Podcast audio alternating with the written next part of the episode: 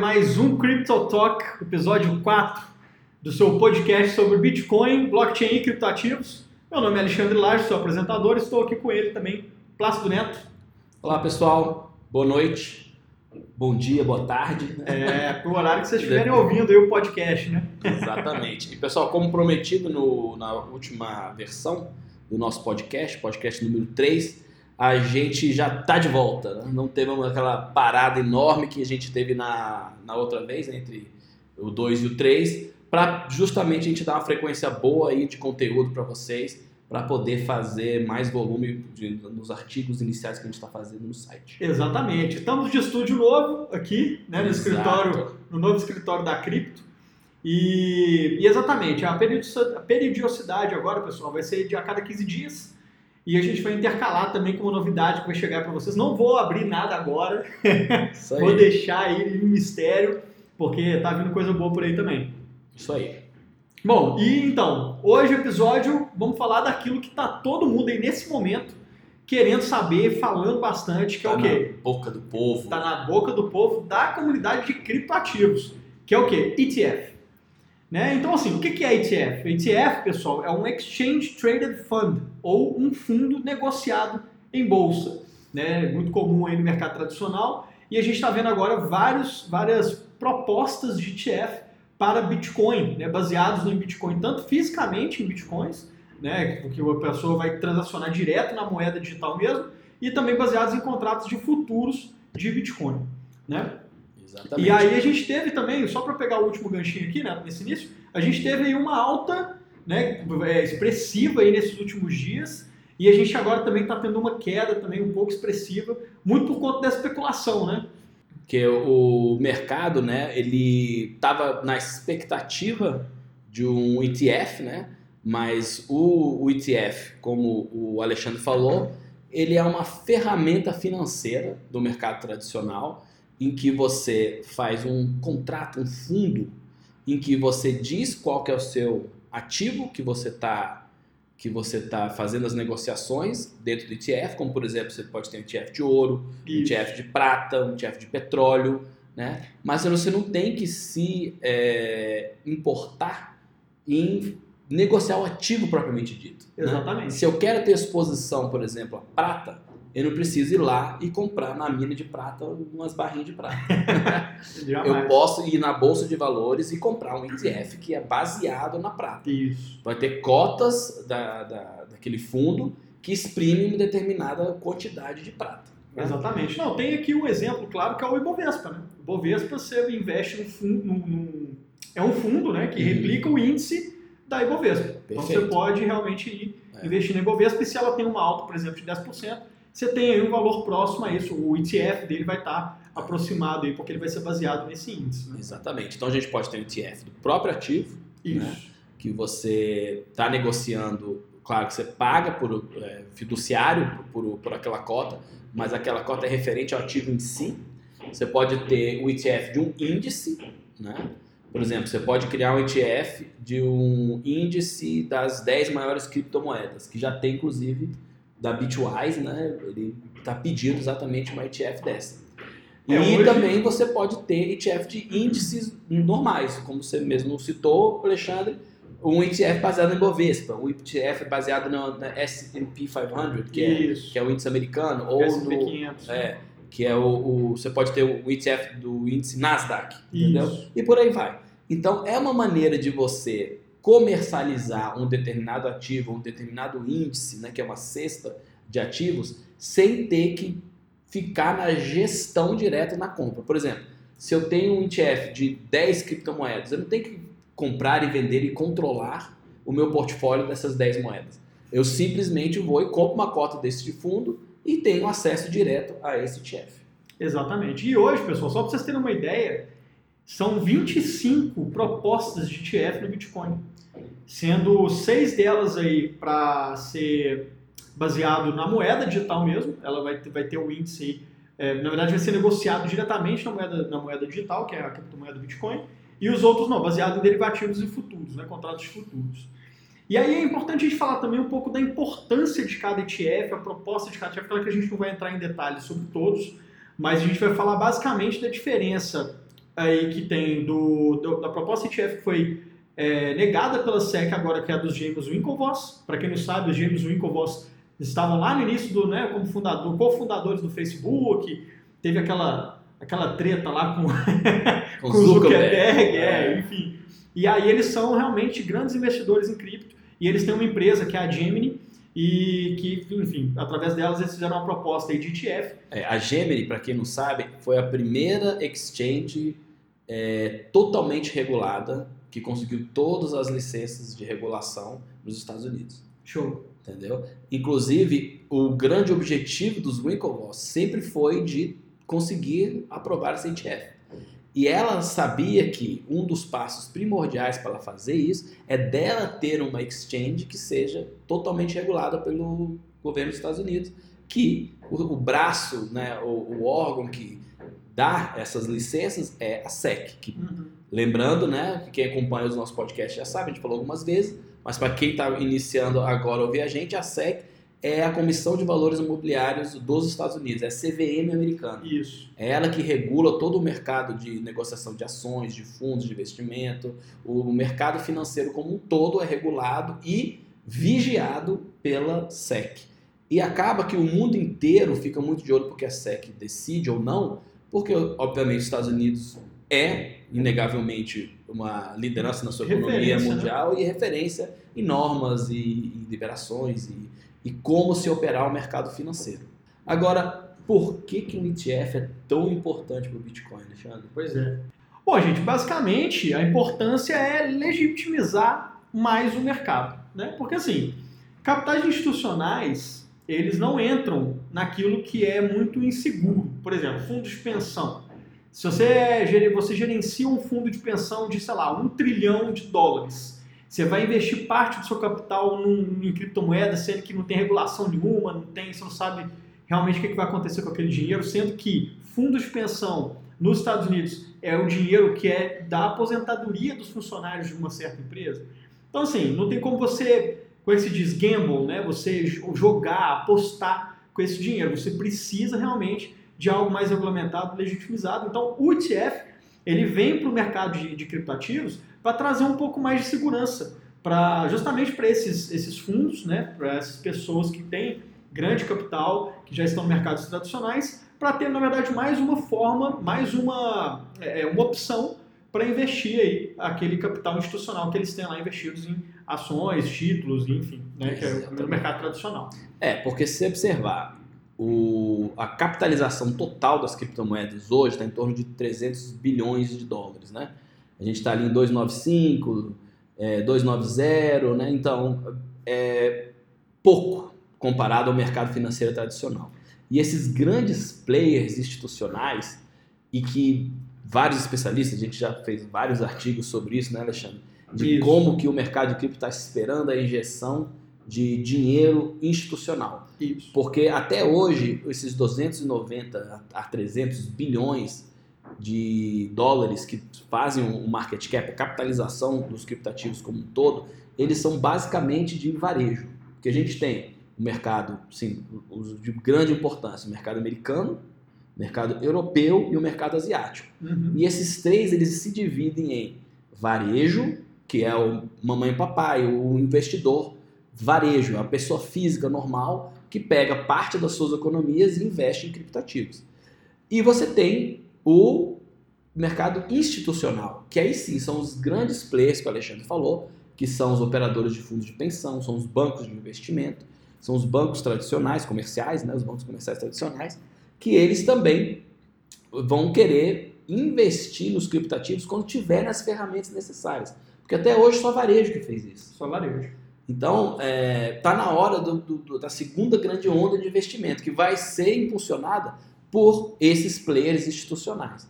Mas eles só vão fazer isso quando tiverem as ferramentas certas. Porque eles vão chegar. Vão, vão chegar. Inclusive, a gente já fez artigo no qual é, especialistas, adoro, até esqueci se foi o Novo Gratz, que falou que o Bitcoin, quando o capital institucional entrar, é aquilo que a gente está falando no último episódio, né? Então, assim, o Bitcoin hoje ele vale, agora está valendo aí em torno de 7 mil dólares. Quando o capital institucional entrar, gente, vocês podem esperar aí quatro vezes esse valor, cinco vezes esse valor. Tem especialistas que dizem aí, é, entusiastas e defensores das criptomoedas, que falam que o Bitcoin vai chegar a 60 mil dólares Sim. logo, até 2020, se não me engano. Então, assim, quando o capital institucional entrar, gente, a gente tem que entender que, quando você, à primeira vista, 300 bilhões de dólares parece muito dinheiro. Mas se você for pegar o mercado tradicional, né, Neto?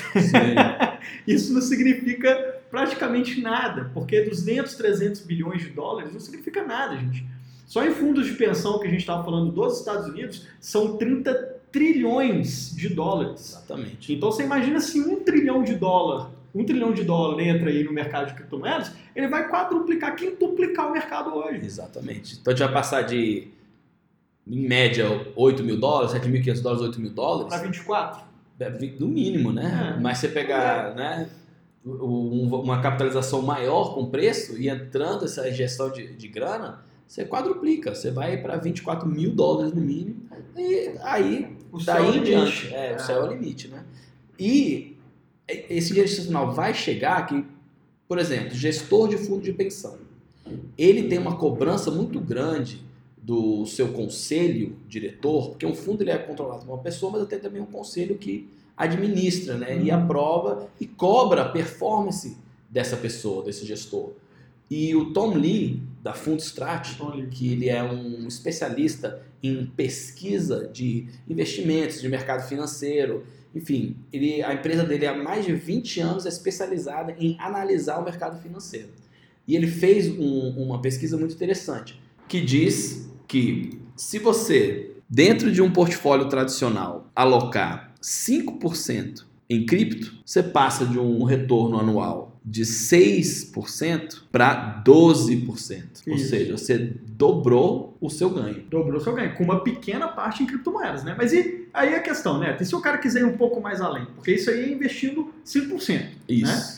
Ele coloca 5% do portfólio dele em cripto. E se ele quiser ir um pouco mais além, colocar, por exemplo, 10%? O que é que o Tom Lee fala sobre isso? Mas ele vai contra a nossa regra de ouro, no máximo 5%. É, para aqueles que são mais arrojados, né? São mais ousados. Ok, Então, para quem for mais arrojado e aí sim quiser ter uma exposição maior de 10%, segundo o estudo do Tom Lee, você passa dos 6,47% de retorno anual para 19,22% de É. anual. Ou seja, você quase que triplicou a sua performance colocando 10% do portfólio em cripto. E isso, gente, um período que ele analisou de final de 2014 até setembro de 2017. tá? Então ele pegou esse período para fazer um exemplo de como o- a exposição a criptativos altera a performance do seu portfólio. Isso. E só uma última ressalva sobre esse, sobre esse assunto aí. É, lembrando que o pump de 20 mil dólares foi em dezembro do ano passado. Então, ou seja, ele não entrou nesses dados estatísticos aí que o Tom Lee levantou para fazer essa pesquisa. Perfeito, perfeito. Lembrando, gente, isso não é conselho É. de investimento, conselho pessoal, conselho legal. Só estamos batendo papo aqui, né? Momento disclaimer. É, Isso momento- não é indicação É, de, de investimento. Tenha muita responsabilidade com como você investe seu dinheiro. Pense bem, porque é o seu dinheiro suado de anos de investimento pessoal em cima do seu capital. Então trate seu capital com carinho. Mas por isso que o próprio Tom Lee falou pequenas exposições, de 1% a 5% do seu patrimônio total. É, em termos simples, se você tem mil reais para investir, você vai colocar 50 50 reais no máximo. É. E por aí vai. Você tem 10 mil reais, coloca 500. Né? E por aí e, vai. é importante falar, né? Porque as pessoas acham assim, poxa, mas Bitcoin, hoje o Bitcoin vale 30 mil reais. Gente, o Bitcoin ele é fracionário em até a oitava casa decimal. Exatamente. Então, se você tem 50 reais, você pode comprar 50 reais de Bitcoin. Exato. Porque as pessoas ficam achando, muitas pessoas viram para mim e falam, poxa, Chico, mas eu quero investir, mas quanto que é o mínimo para investir? Hoje mesmo eu estava almoçando com um colega, ele virou para mim e falou assim, ah, Alexandre, eu quero investir mil reais. Eu falei, cara, tá, mas mil reais representa quanto do seu capital para investimento? Então, assim, vamos com calma, né? Investe pouco, investe menos, vamos com calma. Enfim, para você não ter aquela, aquele, aquele baque se alguma coisa ruim acontecer e você acabar perdendo seu dinheiro. Exato. Mas voltando ao cerne da questão, estamos falando da entrada do dinheiro institucional. Isso. Agora, não tenho dúvida, o dinheiro institucional só vai entrar quando ele tiver num cenário de regulação mais tranquilo, que hoje em dia tem muitas incertezas. como tem muito essa conversa que, ah, que vai, vai acabar com os bancos, vai acabar com as É. economias, vai acabar com as moedas. Então, as instituições elas estão um pouco temerosas, né? Elas não vão colocar dinheiro em cima de um ativo, né, de maneira pesada, que o investidor institucional ele investe pouco. É. O mesmo 1% ou 5% do investidor institucional é muito muito dinheiro, dinheiro. são bilhões e até mesmo trilhões de dólares, né?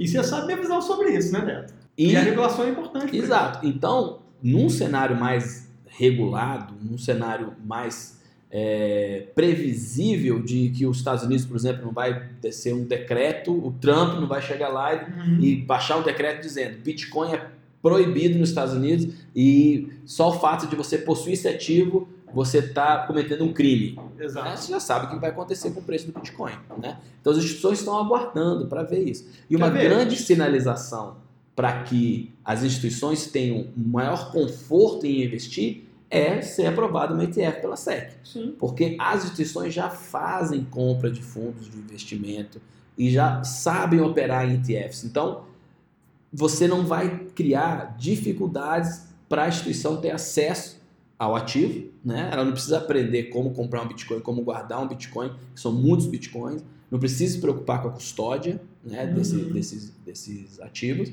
Então é muito mais confortável para ela pegar dentro da sua ferramenta de trade tradicional, que ela já conhece, e ir lá e comprar cotas do, desse fundo, que é validado pelo governo Validado americano, governo. validado pela maior economia do mundo. Então isso vai abrir sim as porteiras para um grande fluxo de dinheiro institucional. Não, e vou, vou dar um exemplo prático aqui. Para quem está acompanhando o mercado, vai saber desse exemplo, vai lembrar desse exemplo, que não tem muito tempo que isso aconteceu. E quem não está acompanhando o mercado vai, enfim, vai ficar sabendo agora, que foi quando a SEC falou que o Ether e o Bitcoin não são títulos, não são valores imobiliários. E isso fez com que o Ether disparasse mais ou menos 15%. Por quê? Porque já é um posicionamento oficial de um órgão regulador americano sobre as criptomoedas. Então, gente, é aquilo.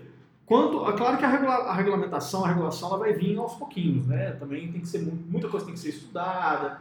Mas é isso, o mercado, o mercado tradicional, o capital institucional, ele está esperando quando tiverem águas mais calmas, mais tranquilas, com regulamentação. Geralmente, realmente isso que o Neto falou, do governo, ele vai e investe. Aí o governo fala, não, não pode investir. E aí toma né, o dinheiro do pessoal. Inclusive, hoje a gente estava discutindo sobre isso mais cedo.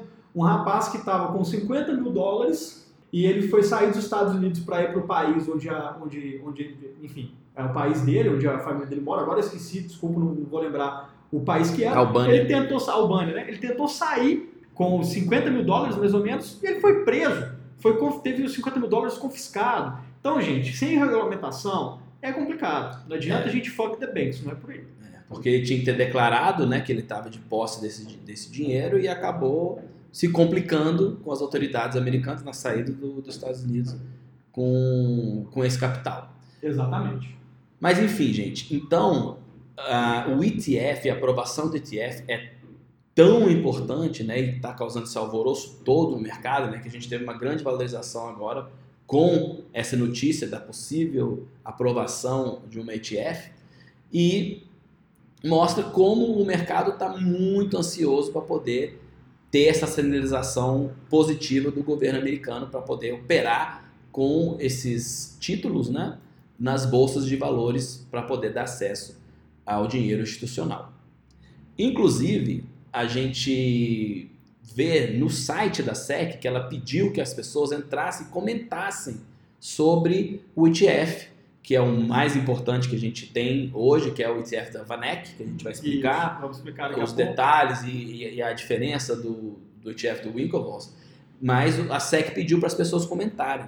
Se não me engano, tiveram mais de 100 comentários positivos no site das pessoas querendo que esse ETF seja aprovado. Porque com o dinheiro institucional entrando, obviamente o preço do Bitcoin vai disparar e o bull run de 2018, que está todo mundo cansado desse mercado bearish, né? os ursos não estão dando sossego e o preço está caindo, né? É verdade. Então, a, a grande esperança do pessoal é que esse, esse ETF saia e o, o preço valorize. Inclusive é interessante aqui ressaltar que o Vitalik, o Vitalik Buterin, que é, aí o fundador do, do Ethereum, né?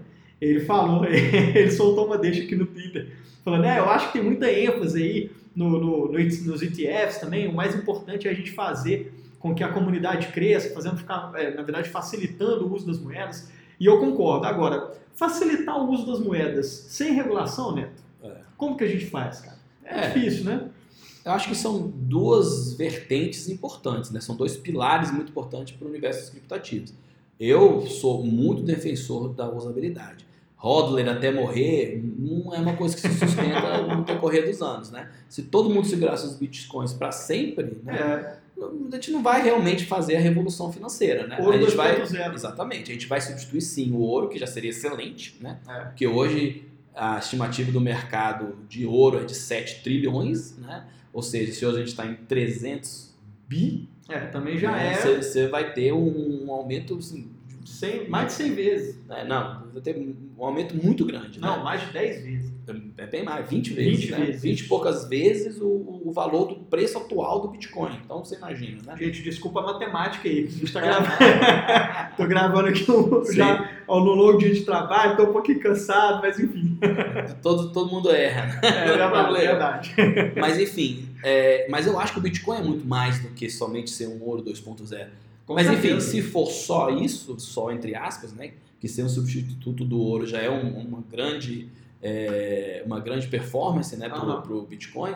Só que eu acho que ele pode ser muito mais que isso. Né? Mas para ele realmente ser a nova moeda referência do mundo, ele tem que ter uso. Né? Então concordo com o Vitalik, né? acho que a gente também tem que é, priorizar o uso, mas também priorizar ferramentas financeiras como ETF que permitam que, que não só o mercado varejo opere, mas também um mercado institucional, porque a nossa economia hoje é formada desses players. Isso. Então a gente não pode virar as costas para a realidade. Né? Exato. Né? É a mesma então, coisa tem de que falar, as duas coisas. Mesma coisa de falar fuck the banks, né? Não dá para virar as costas por enquanto também para instituições financeiras 100% e para o governo.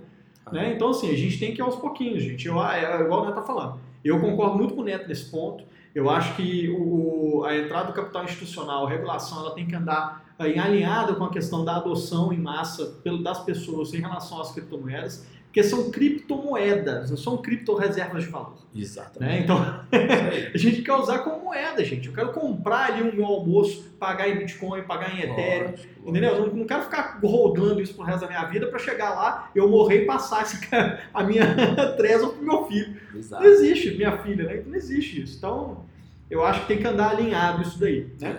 Mas então vamos entrar agora na, na diferença, para o pessoal saber, que eu acho que deve estar muito gente é, curioso aí. Exato, é bom a gente explicar a diferença dos ETFs e por que, que esse ETF agora da Vanek, CBOE e SolidX é diferente de todos os outros ETFs que já foram é, mandados para a SEC analisar.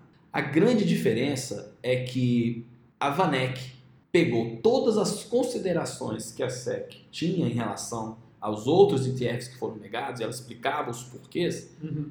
E procurou responder essas perguntas. Né? Mas, basicamente, sem a gente aprofundar demais na explicação técnica e no detalhamento das coisas. Os Winklevoss, que até a rejeição que eles tiveram na semana passada causou uma queda no preço do Bitcoin, isso. e isso foi muito é, anunciado nas mídias, a CNBC Fast Money falou, né, de maneira meio que até bombástica, eu fico meio com raiva disso, né, que isso é, é FUD, né, porque as pessoas estão esperando o ETF da Vanek, que é um ETF diferenciado, que a gente vai explicar. O que, é que é um FUD, Neto? FUD é você colocar medo, incerteza e dúvida na cabeça das pessoas, né? É você trabalhar com a desinformação de maneira de querer influenciar a formação de opinião das pessoas com informações falsas e com isso você causar um impacto no mercado daquilo que você quer. Isso. É uma maneira de você manipular o mercado através de informação. Isso. Porque no mercado de criptativos é um mercado como é quase que totalmente formado por varejo, pelas mamães e os papais tradicionais, é um mercado que é muito baseado em emoções, em sentimento, né? Então se as pessoas estão com um bom sentimento que o Bitcoin vai aumentar, as pessoas vão comprar. Uhum. As pessoas não têm conhecimento técnico avançado de análise técnica de mercado financeiro para poder fazer uma análise mais profunda.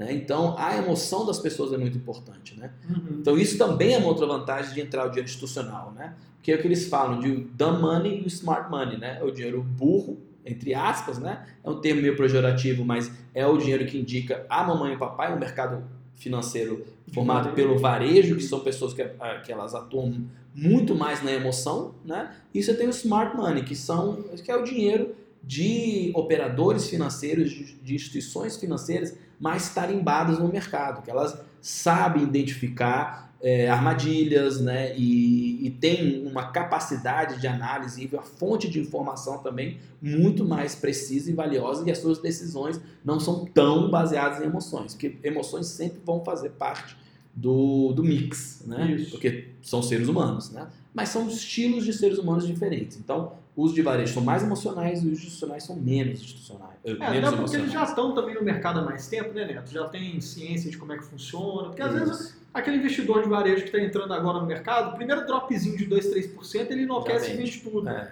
Então é isso, eles já são mais preparados né, para trabalhar em cima do Então, mercado. então, qual que é a diferença do ETF do Winklevoss, que esse foi negado, né, pro do Vanek? Vamos começar com o dos Winklevoss. Em termos assim, gerais, esse ETF dos Winklevoss foi o primeiro ETF que ele foi é, inicialmente enviado à SEC em 2016, ele foi analisado e negado em fevereiro de 2017, e eles fizeram um recurso em cima desse ETF, que esse, esse recurso foi analisado e foi negado. Isso. E esse ETF não tem nada a ver com o ETF da Vanek. É bem Mas diferente. como as pessoas ouvem ETF, acham que é tudo uma coisa só, É isso que eu ia falar. e ele é negado, aí ocorre a queda do preço. Exatamente. E é, e é o FUD. E a gente ainda tem que observar o seguinte: eram quatro conselheiros que analisaram esse recurso. Sim. Uma das conselheiras, ela fez um anúncio público de discordância da decisão. Exatamente. Porque a, a SEC ela mandou um relatório de 92 páginas dizendo por que, que ela rejeitou o ETF dos Winklevoss, que é um, um, um pedido de ETF muito antigo. Para termos de mercado cripto, né? Sim, dois anos claro. atrás, é muito antigo. O mercado evoluiu e amadureceu muito nesses dois anos. Né? E a- a- as soluções e as propostas que vão sendo apresentadas, elas vão incorporando essa maturidade Uhum. né? E o ETF do- dos Winklevoss, ele era o ETF mais voltado para o mercado varejo, qualquer um poderia comprar, né? Porque nos Estados Unidos a gente tem leis muito rígidas de quais tipos de produtos financeiros podem ser oferecidos a que tipo de pessoas. Esse ETF do Winklevoss, qualquer um poderia comprar, desde a mamãe do papai, que a gente acabou de dizer, que são pessoas que não têm muito conhecimento do mercado financeiro, não sabem tomar decisões técnicas em cima de investimentos, e o mercado de criptoativos é um mercado extremamente volátil, extremamente arriscado, e que essas pessoas acabam se tornando presas fáceis para diversos tipos de ações fraudulentas, que a gente até discutiu isso no podcast passado. Então é natural que a SEC, que é o órgão americano que é responsável por cuidar e regular o mercado financeiro e principalmente proteger o investidor, que ele fique de cabelo em pé com um ETF baseado no Bitcoin que tem todos esses, esses condicionantes naturais de um, de, um, de um ativo novo, de um mercado em desenvolvimento, em maturação. Então é natural que ele negue. Então esse foi o principal ponto que enfraqueceu esse pedido de ETF do Winklevoss, que ele é voltado para todo mundo. Né? Exatamente. É, basicamente o que eles fizeram foi mudar uma coisa ou outra, né? Quando for negado, tentaram modificar para atender, só que como o Neto falou, é, é, se, o, se o, no mercado de cripto muita gente já fala que ele se movimenta em velocidade de videogame, né? Aquela velocidade rápida, que é da, da área da tecnologia, tudo é rápido. É, dois anos, né? Um longo caminho, e principalmente porque foi no ano de 2017 que os criptoativos realmente ganharam, ficaram conhecidos, né? Exatamente. no mundo todo, ficaram mais conhecidos, que foi a mídia começou a dar mais atenção, inclusive a CNBC ela não tinha um, um, um programa voltado para cripto, agora eles têm, Exatamente. porque eles estão vendo aí a, a- a importância disso. Bloomberg também tem agora o pessoal que só fala sobre criptomoedas, Forbes, enfim, vários outro, outros grandes canais aí também de mídia, né? Agora, qual que é a diferença então? O que, que tem do Vanek, da, da proposta da Vanek e da Solidex em relação aos Winklevoss? Como o Neto falou, eles responderam às perguntas que a SEC tem, as preocupações da SEC com relação à aprovação de um ETF. Então, basicamente, a SEC falou assim, tá, eu tenho essa- essas cinco preocupações aqui. Eles foram lá e responderam e falaram, olha, a gente consegue resolver isso aqui tudo da forma que você acha que é seguro para as pessoas poderem investir. e entrarem aí com, com capital, enfim. Exato. A SEC, ela deixou claro os principais pontos que ela se preocupa para dar a aprovação de um ETF. Né? Basicamente são valor, liquidez, a custódia desses ativos, as possibilidades fortes de arbitragem e a manipulação de preço. Uhum. Essas são as cinco grandes preocupações que a SEC vê com muito cuidado para não permitir com que as pessoas percam dinheiro. A SEC ela quer, de fato, proteger os investidores, principalmente os pequenos.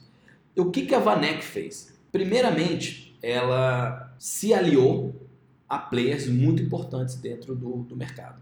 Isso. Por exemplo, é, lembra que eu falei que os Winklevoss, eles criaram a Gemini e foi a primeira exchange de cripto totalmente regulada, porque ela sabia que isso seria necessário para poder ter o seu ETF aprovado? Pois é, o que que a Vanek fez? Ela não criou uma exchange nova, ela se aliou a uma exchange já consolidada no mercado, há mais de 30 anos, aliás, mais de 40 anos, que é a CBOE. Inclusive, a CBOE, junto com a CME, que são duas é, exchanges que conseguiram é, Aprovação. aprovação para os contratos futuros de Bitcoin, o- todo o mercado futuro nessas duas corretoras, nessas duas exchanges, são feitas com toda a regulação aprovada. Né? Então a Vanek já se aproveitou e se aliou a ela, porque é muito mais fácil para a SEC aprovar uma ETF de uma instituição já reconhecida, que ela, ela não tem a dúvida se a exchange vai ter ou não condições de fazer a gestão daquele fundo de Isso. investimento. Ela tem certeza que aquela empresa há mais de 40 anos faz isso. Então isso é E uma dúvida que atende- não tem. E atende às regulações, né? Atende aos critérios de regulações é, é, que a SEC exige. Exatamente. Aí, ah, na relação do valor, né, o que, que a, a Vanek ela alega? Ela diz que o valor do Bitcoin, né, tipo, como valorar o Bitcoin, né, qual que é o valor correto do Bitcoin, ela diz que isso não é uma, não é uma questão nova, né, que isso já está estabelecido e já existem mecanismos dentro do mercado financeiro que eh, se dedica à negociação de criptoativos você consegue valorar o, o, o Bitcoin através do mercado futuro, por exemplo. Isso. Entendeu? Através de um índice que a Bloomberg, junto com o Mike Novogratz, realizou para poder acompanhar o preço do Bitcoin. Sim. Então, tem como você já, através de mecanismos conhecidos, definir o valor correto do Bitcoin. Na questão de liquidez, já se mostrou também que a liquidez do mercado de criptativos, especificamente no Bitcoin, porque esse ETF do, do- da Vanek, diferente também do, do ETF dos Winklevoss, que é uma carteira de criptativos, são vários criptativos, e o da Vanek é só do Bitcoin. Por quê? Que o- a liquidez do Bitcoin ela já é muito maior. Quase 50% da capitalização total dos criptativos é do Bitcoin. Exatamente. Então já existe uma liquidez bastante maior. E a Vanek, inclusive, ela mostra um, um- na sua carta aberta, a SEC que ela fez, que a, a, a liquidez é grande e a diferença do, no spread médio né, para a liquidez é de 0,05%. O spread é oferta de compra e oferta de venda. Né? Eu tenho uma diferença muito pequena entre os dois. Então, a qualquer momento que eu quiser comprar ou vender Bitcoin dentro do mercado, eu consigo. Eu não preciso achar ou esperar até alguém fazer o par com a minha oferta. Por exemplo, se eu faço uma oferta de compra de Bitcoins a 7.500 dólares e eu tenho um mercado de baixa liquidez, pode ser que eu tenha um spread alto, que quer dizer que eu só tenho alguém querendo vender um Bitcoin a 7.700. Então tem uma diferença de 200 dólares para poder esse mercado achar um par. A Vanek ela mostra através de estudos que isso, o spread médio é de 0,05%, ou seja, É, é de um mercado bastante líquido. É muito baixo. É. E aí, continuando, com relação à questão da custódia. A custódia, gente, é aquela questão de você colocar, né? Por exemplo, seu custodiante, você deixa o seu, os seus bitcoins, seu dinheiro com alguma empresa, algum gestor de, de, de, de capital e ele vai aplicar aquilo né, da forma que ele, que ele achar melhor, ou, enfim, que ele já tem ali portfólios definidos. É, é, é basicamente o processo de guardar os bitcoins, né? Isso. Porque de novo, gente, se a gente esperar que as instituições vão na Binance e ela tá com 50 bilhões de dólares para comprar de Bitcoin. Estou exagerando, mas só para fazer o exemplo ficar claro, né? E ela vai colocar uma ordem lá de 50 bilhões de dólares de, de Bitcoin para poder vender na Binance. Você acha que isso ia dar certo? É, não ia. Então, e, e, outra, o que ela vai fazer com esses bitcoins? Né? Onde é que ela vai guardar? Ela vai ter um milhão de ledgers? Pra... Ou seja, ela não vai fazer isso. Então, é. a, a SEC está preocupada com isso. Então, aí, a, a, Vanek, a Vanek, junto com a SolidX, já estão desenvolvendo soluções de custódia para poder eles, obviamente, fazerem essa custódia ou de terceirizar. É. Porque, inclusive, como já foi noticiado, a Coinbase acabou de liberar um serviço completo de custódia, né, Alexandre? Você, Foi. Acho que você escreveu sobre Foi, isso, né? É, é o Coinbase Pro, né? Eles é. têm realmente lá, enfim, tá no artigo a gente vai... Vamos linkar, né? Não, é. vamos linkar aqui tá. para o pessoal poder entrar no site lá, dar uma olhadinha. Mas justamente isso, é o que o Neto estava falando. Eles vão, inclusive o ETF da Vanek, eles vão investir em contratos que são liquidados na própria moeda digital, no próprio Bitcoin. Não, ele, ou seja, ele não vai ser também baseado em contratos futuros. E claro que eles já estão trabalhando aí com players do mercado, inclusive é, para avisar a SEC que se eles encontrarem uma solução que seja viável para a custódia direta dos bitcoins, né, seria tranquilo também. Né? E o que é custódia direta? Seria a própria pessoa manter custódia do, dos bitcoins que ela possui.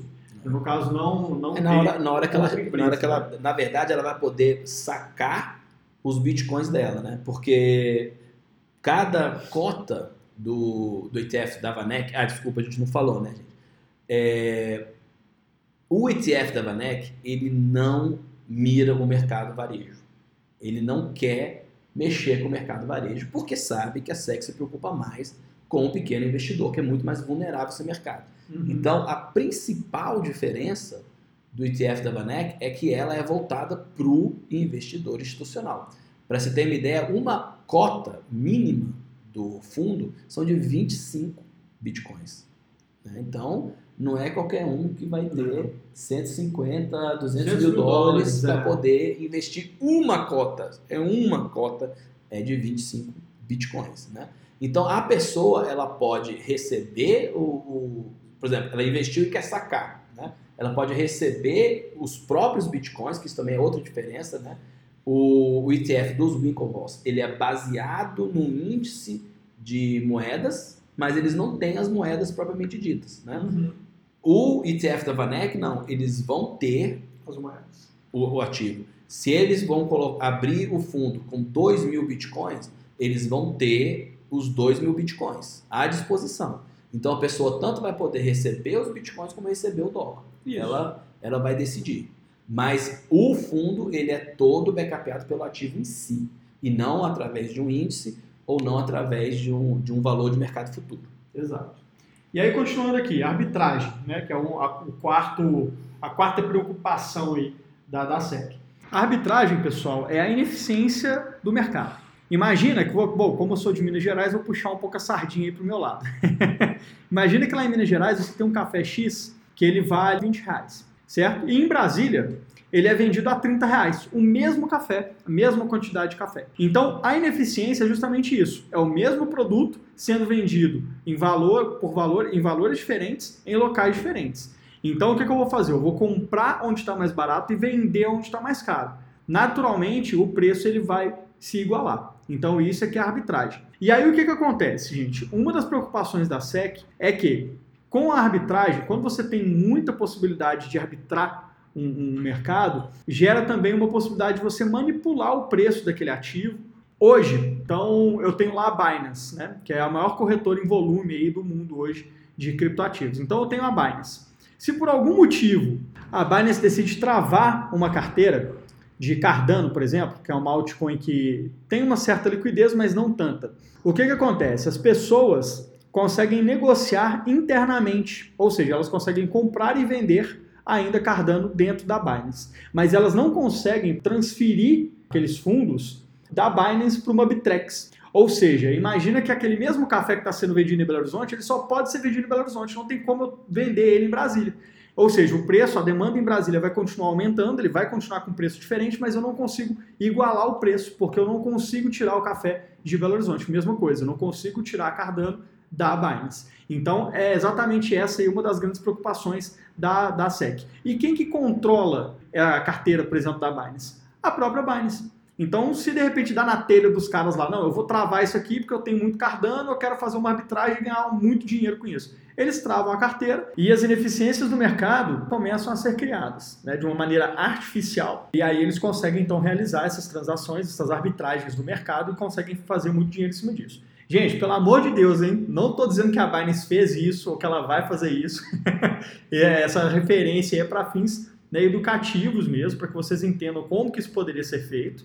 Mas, né, só frisando, a Binance é uma empresa muito séria, ela é líder de mercado hoje, nós, inclusive, da Radar, a utilizamos e colocamos ela como exemplo justamente por ela ser mais conhecida, tá? Mas, enfim, só ratificando. e aí a gente já cai também, né, que uma das grandes é, possíveis causas da volatilidade é a, a potencial manipulação né, do preço. É, e a Vanek ela também se defende dizendo que não acredita que, devido à, à descentralização do Bitcoin, né, que ninguém é dono do Bitcoin, não é uma empresa que está à frente do Bitcoin, ou não é uma empresa é, como no mercado do diamante, que é formado de muitos poucos players, né, ela é totalmente descentralizada, que ela não, não vê um risco estrutural na governança da moeda que possa justificar qualquer tipo de manipulação fora do normal. Óbvio que existe a possibilidade de manipulação, mas não é porque é o Bitcoin, entendeu? É, são manipulações que são é, inerentes a qualquer mercado que, de, de, uma capitalização não tão grande. Né? Mas um, um, ponto muito interessante que a Vanek diz aqui, eu concordo totalmente com ela, é que é justamente o inverso vai acontecer quando a SEC ETF. eu ia falar exatamente, é. você sabe, você estava esperando eu falar isso também, né? Então fala um pouco. Que é mais o quê? Da regulamentação, cara. Exato. E eu vou defender, gente, eu vou defender a regulamentação. É, não... Porque o que, que acontece? A partir do momento que a SEC dá o sinal verde para o ETF, ela está mostrando que considera o Bitcoin como algo saudável. Uhum. E você pode investir. Não confunda saudável com não arriscado. Não é porque você tem um produto que é saudável, que ele não seja extremamente volátil e arriscado. Ele é. Uhum. Mas a SEC já falou que é possível que você opere. Então, nesse cenário de, um, de uma aprovação da SEC, o mercado como um todo vai entender que isso é regulado, você vai atrair players de peso que respeitam essas regulações, né? são players é, bem intencionados, né? e isso vai acabar afastando os players nocivos, que eles vão ficar preocupados com a ação, porque enquanto a SEC não fala nada, é o velho oeste. Pode fazer o que então, quiser. Então os bandidos aparecem. A partir do momento que você já institui a delegacia, você já coloca ordem na casa, vai fazer uma regulação maior, a tendência é que os scammers os bandidos vão ser menos atraídos desse mercado. Porque eles têm medo das represárias legais e até penais que o, o governo americano vai poder aplicar sobre eles. E outra, com a aprovação também a, o dinheiro que vai entrar vai aumentar em muito, então a liquidez e a capitalização aumentando de maneira muito expressiva, a capacidade de manipulação de preço também diminui muito. Você vai precisar de cada vez maiores volumes de dinheiro para poder mudar 100 dólares do preço do Bitcoin. Isso. Gente, imagina, o mercado hoje ele é 300 bilhões de dólares. Se ele chega a valer 2 trilhões, a manipulação de mercado em cima disso vai ser muito baixa, muito baixa, porque você Mais vai ter difícil, que ter uma liquidez né? muito maior é. para você poder, enfim, efetuar. Hoje, se um cara chega vendendo 2 mil bitcoins, porque tem gente que tem muito bitcoin mesmo, né, daquela do início, minerável e tudo mais. É, se ele tem, se ele vende 2 mil bitcoins, ele de repente vai ter um certo problema de liquidez, isso vai, né, assim, vai manipular, não vou dizer manipular, mas ele vai estremecer um pouco o mercado. Uhum. Agora, vender 2 mil bitcoins ele valendo 8 mil dólares, isso é uma coisa. Agora, se vender 2 mil bitcoins cada um valendo 100 mil... Ah, é totalmente outro tipo é, de jogo. É outro nível. Mas, enfim, fazendo um recap, gente, uma revisão de tudo que a gente falou, é, o ETF é muito importante para que o player institucional entre, né? E para que a gente tenha a outra metade da, da pizza, né? Vamos dizer assim. Exato. Mas que na verdade é muito mais do que metade, né? Porque o dinheiro institucional é muito maior que o dinheiro varejo, né? Mas enfim, é, é outra metade dos players possíveis, né? Que você tem os players de varejo e os players institucionais. Então, você tendo essa ferramenta legalizada, regulada pela SEC, para que os, o dinheiro institucional entre com força no Bitcoin, você vai ter um aumento expressivo no preço. Então, o mercado está ansioso por isso. E as instituições também estão ansiosas para poder investir nesse mercado. Porque, de novo, como diversas matérias que a gente postou, as instituições estão se preparando. Goldman Sachs, JP Morgan. É, ontem publicamos um artigo muito interessante da Northern Trust, que, por incrível que pareça, uma instituição de mais de 129 anos de existência está se conformando num cenário que ela pode virar uma provedora de serviços. Olha só. E operando dentro de blockchain e não ser mais uma operadora financeira. Olha, olha como o mundo está mudando. Então as é, instituições não são bobas. É smart money, dinheiro inteligente. Então eles estão entendendo, estão percebendo, mas eles não têm como agir. Você eles não vão arriscar o seu dinheiro em algo que não tem nenhum tipo de backup para porque eles têm acionistas que vão cobrar. Claro. Eles têm os Resultados. pensionistas, no caso dos fundos de pensão, que vão cobrar. É dinheiro de aposentado. Eles não podem brincar. Não é igual eu e Alexandre decidir o nosso dinheiro que vai ter impacto para a gente e nossa família. Se um gestor de fundo de pensão toma uma decisão errada fora da lei, ele pode ser preso porque ele vai afetar a vida de milhares de pessoas. Exatamente. É, ou você se adapta ou você morre. Lembra do caso da Kodak? Exatamente. A Kodak ela não foi se adaptar ao mercado, né? O mercado novo das novas tecnologias, de enfim, filmar, tirar foto, tudo. Chegou a GoPro ali, né? Exatamente. É. e aí ela perdeu a maior participação de mercado que ela tinha. E eu acho isso muito legal, né? A Northern Trust está realmente se adaptando e se, se moldando para essa nova tendência aí de criptoativos, porque, como nós acreditamos, né, realmente é o futuro, veio para ficar lógico, lógico. e vai revolucionar. Eu esqueço da câmera. É, vai revolucionar é. o mercado. E por que, que o ETF da Vanek tem mais chances de ser aprovado do que todos os outros ETFs que estão é, em discussão e em análise pela SEC? É porque eles reuniram todos esses anos de maturação, desde quando começaram a criar os ETFs, foi o primeiro é, sugestão, né, envio de ETF, foi justamente dos Winklevoss em 2016 até hoje, e criaram um produto, primeiro, voltado para o mercado institucional, uhum. onde a cota mínima são 25 bitcoins, que hoje é mais ou menos 200 mil dólares para você poder ter uma cota. Ele já tem soluções de custódia desenvolvidas, Sim. né?